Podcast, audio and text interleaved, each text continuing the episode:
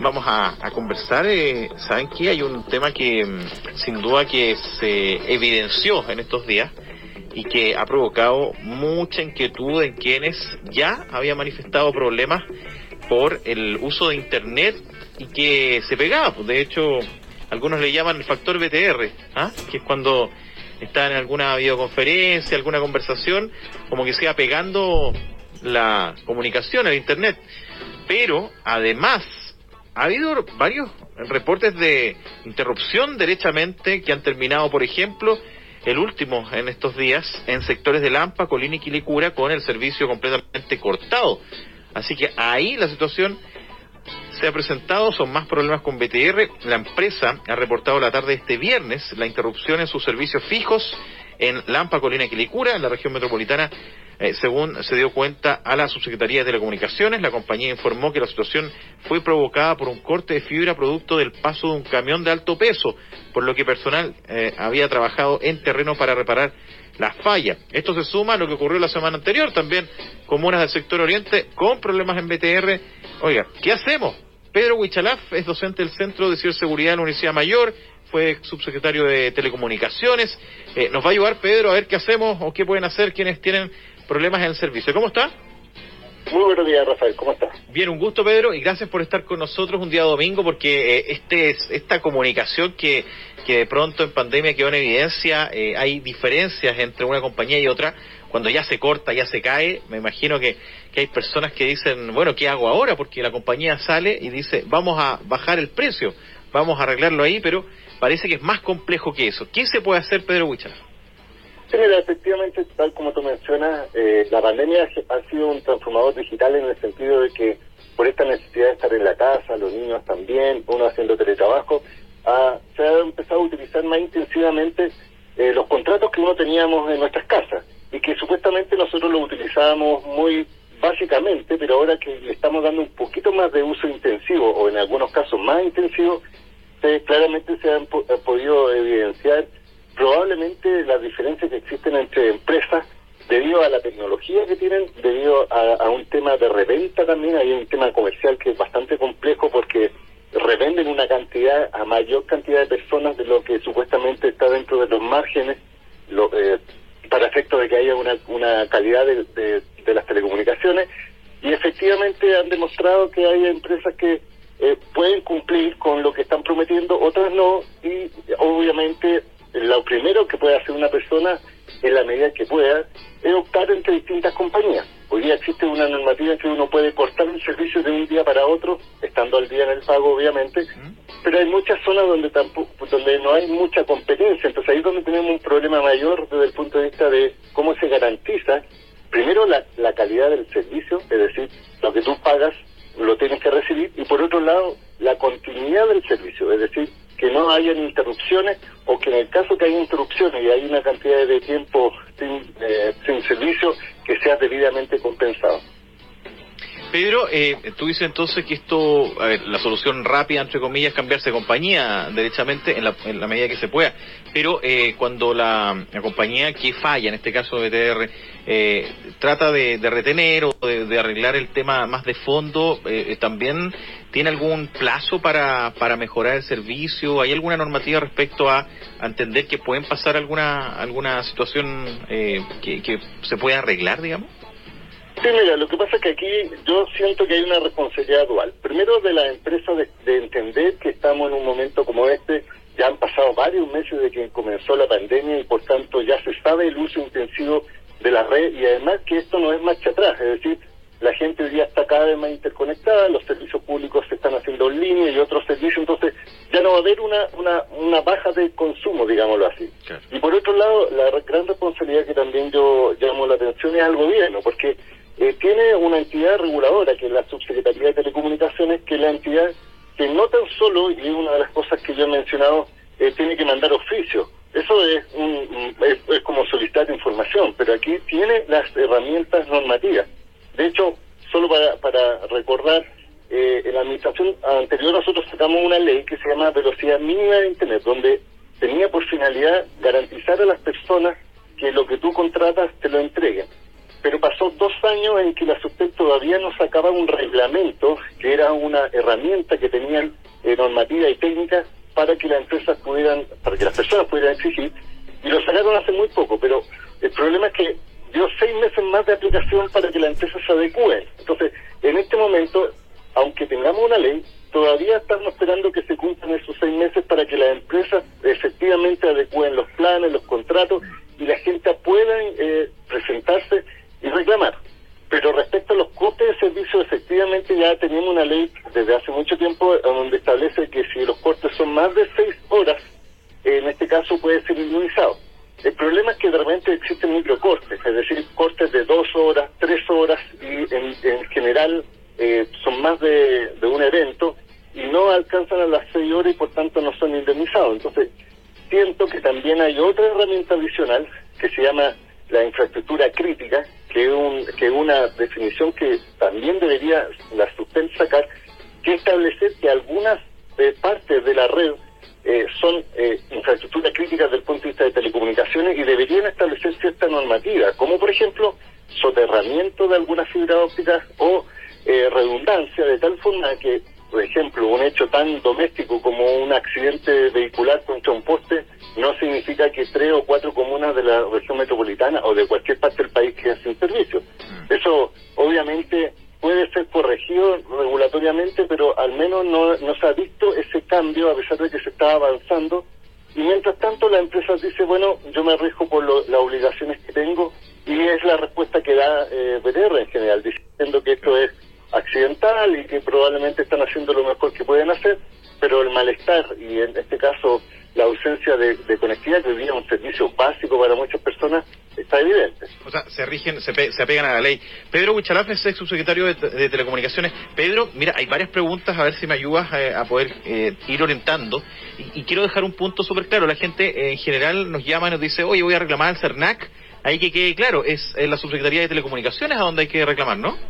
Sí, porque efectivamente el CERNAC eh, sirve para los consumidores, pero es un intermediario. En cambio, la SUBTEL es el organismo que fiscaliza, que tiene a, a los funcionarios que pueden ir a terreno, que además multa y puede, en el caso a caso, es decir, si tú haces un reclamo, puede resolver tu caso particular. Entonces, en este tipo de situaciones yo sugiero que sea más efectivo yendo a SUBTEL. De hecho, SUBTEL dice que casi el 80% de los reclamos eh, son respondidos satisfactoriamente para el usuario, pero con un tiempo administrativo. Estamos hablando de varios, varias semanas y al mismo tiempo de todas las personas que reclaman. ¿Cuántas personas, por ejemplo, adultos mayores o personas que no tienen la, la capacidad de ir a reclamar o creen que es más costoso ir a reclamar que en el fondo recibir el servicio y esperar, eh, no lo hacen? Entonces ahí es donde hay un limbo que yo creo que puede ser o fácilmente eh, con una autoridad fuerte exigir, porque aquí no estamos hablando de que las empresas se le están sobreexigiendo, aquí simplemente es garantía de que lo que supuestamente ofrecen comercialmente, que es bastante tentativo, porque obviamente te ofrecen planes, te ofrecen velocidad, te ofrecen capacidad, pero al momento de, estar prestando el servicio existen estas brechas importantes. Sí. En ¿qué me dicen, Pedro, eh, dice, estuvimos una tarde sin internet allá eh, bueno, eh, eh, en este caso estamos hablando de ETR, pero puede ser cualquier compañía, me parece también importante marcarlo. Dice acá, llamo, llamo, me responde un call center de Colombia, ¿ah? y eso me, da dice que le da una sensación, digamos, de que, de que menos se considera. ¿Hay alguna regulación respecto a dónde está el servicio de atención al cliente, Pedro, no? Mira, lo que hay es los tiempos de respuesta, es decir, una vez que tú realizas el reclamo, ellos tienen un tiempo eh, establecido un reglamento que se llama de servicio de telecomunicaciones que te tiene que dar una respuesta y si tú no estás de acuerdo con esa respuesta, puede ir a, como, un derecho de insistencia ante Subtel y Subtel ahí de inmediato puede establecer una, una resolución final. Ahora, tal como lo dice el auditor, efectivamente la empresa externaliza muchos servicios porque probablemente sale más rentable utilizar gente que está en el extranjero y decían que son máquinas de personas cuando son de estos call virtuales de, de digitación de números. Ahora, el tema más que la atención de reclamo es obviamente una etapa previa, cómo la empresa presta los servicios en forma continua y de calidad. Y todos entendemos que las redes pueden tener algunos que otros microcortes, pero lamentablemente tiene que haber, y es el llamado que, se hace.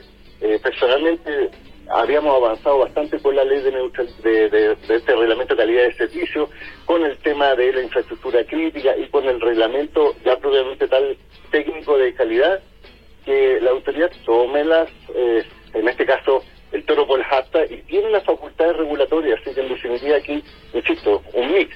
Y mm. vemos, como tú mencionas, algunas empresas en general, todas tienen de, a veces algún otro que otro corte, pero hay unas que son más satisfactorias y otras que están muy al debe.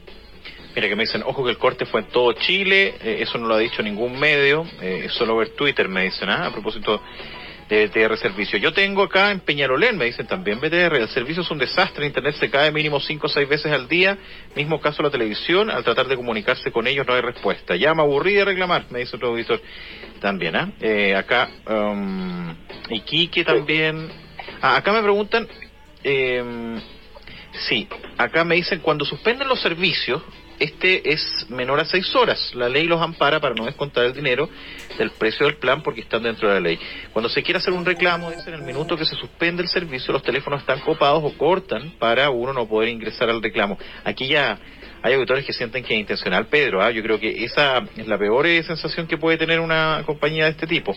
Eh, y acá me dicen, eh, respecto a la fibra óptica, para llegar directo al hogar, eh, ¿Hasta dónde llega la fibra óptica en el hogar? Ejemplo, ah, ya, se preguntan a propósito de las cajas distribuidoras. Eh, respecto a, sí, a la fibra óptica, Pedro, ¿es distinto ahí? ¿Puede haber una, cuando se habla de, fibra óptica, ¿puede ser más seguro? Mira, lo que pasa es que eso es lo que yo también iba a mencionar, porque aquí hay que diferenciar dos tipos de servicios. El Internet fijo, el que llega a tu casa a través de un cable, ya sea cable de fibra óptica, otra vez es coaxial, otras veces a través de la línea telefónica, y cada tecnología tiene sus capacidades y su, su en este caso, su eh, calidad diferente. Obviamente, si uno lo menciona, la fibra óptica es de mejor calidad, porque en definitiva es más flexible en el sentido de que eh, eh, lleva más cantidad de información, tiene menores tasas de corte, en cambio, por ejemplo, coaxial, a veces los nodos por un tema de humedad se, se oxidan y por tanto afecta y genera un ruido que se denomina que baja la calidad. Y otra cosa es la telefonía móvil o internet móvil, donde en definitiva uno recibe a través de la señal de la antena. Eh, ahora, siempre es recomendable la fibra óptica, pero hay que mencionar que las empresas, eh, por un tema de despliegue, antes eh, desplegaban el par de cobre que se denominaba, que era una tecnología que ellas lo proyectaban aquí a 10 años, pero en los hechos eh, ya a los dos, tres años ya veían que ya no era rentable porque la gente exigía cada vez más tráfico. Entonces hay empresas que ya han apostado por la fibra óptica y que son los que dan mejor calidad. No sé, hay, hay varias empresas de fibra óptica derechamente que están funcionando y que no, y su tasa de reclamo es menor. En cambio, por ejemplo, en el caso de TR es un mix. Ellos tienen eh, coaxial, tienen fibra óptica más troncales, no hacia la casa y ahí es donde se producen los desajustes. Entonces, pero el, el gran inconveniente es justamente eh, sectores de la población que no tienen ninguna empresa que preste servicio de fibra óptica y eso es simplemente por falta de inversión de la empresa. Mm. Eh, no hay una normativa que exija que las empresas lleguen con fibra óptica, pero en definitiva con las tasas de crecimiento ya le es más rentable y, y es el impulso que tiene que hacer también el gobierno de que lleguen con esa tecnología. Sí, ese es el punto, ¿ah? que finalmente un buen servicio hace que el, la persona que lo contrata se mantenga. Y aquí, Pedro, hay, hay una consulta, eh, a ver, una afirmación eh, que, que me parece que pueden aclarar. Dice, yo tengo fibra óptica 5G, es espectacular, vuela.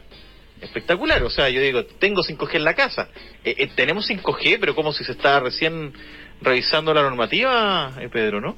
Sí, hay una confusión técnica. Lo que pasa es que cuando te instalan un router, los más modernos tienen, o sea, son de estos wifi de la casa, eh, los Wi-Fi se distribuyen en dos señales, 2,4 GHz y 5 GHz.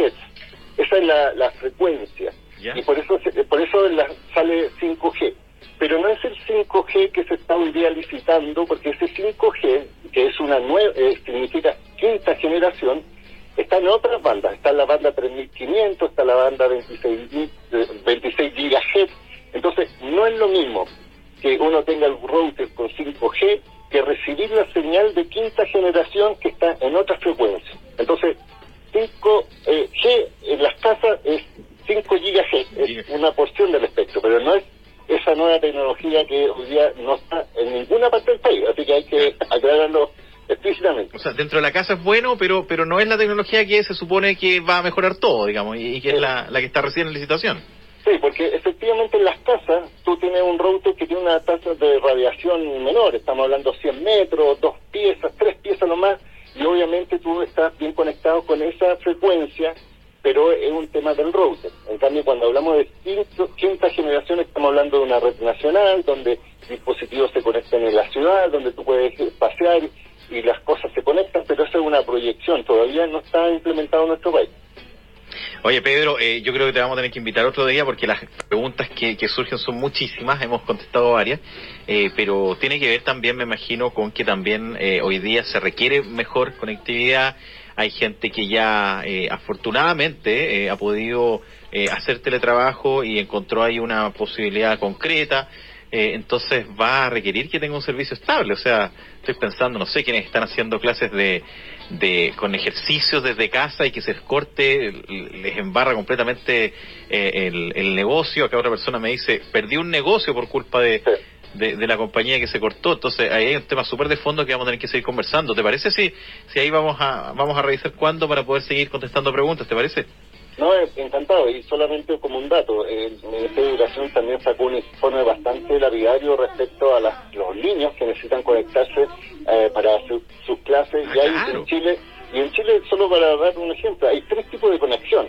Tenemos conexión al estilo europeo, por ejemplo, en algunas comunas altas de Santiago, conexión latinoamericana en gran cantidad de, ciudades, pero también tenemos una conexión tipo africana, es decir, casi nula o inexistente, y ahí es donde está el problema, porque en definitiva hace una desigualdad enorme entre los conectados, los desconectados, entre los que tienen competencia digital y no. Entonces, esto debe ser una política de Estado más que un problema puntual de una empresa, y ahí es donde está el llamado a la autoridad.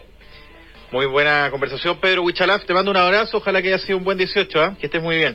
Igualmente, saludos para todos y a los, auditores también. Vale, gracias, Pedro. Que te vaya muy bien. Pedro Huichalaf es un secretario de Telecomunicaciones eh, y que nos ayuda ahí a entender un poquito de, esta situación que se puede hacer. Hay un auditor que me agrega un dato en cernac.cl. Hay un espacio que dice: Me quiero salir. Entonces ahí se puede cambiar rápidamente de compañía en caso de que tenga otro proveedor en el lugar. 5 para las 10. Y esto va con saludos a los Reyes. Un ramito de violetas a esta hora en vivo.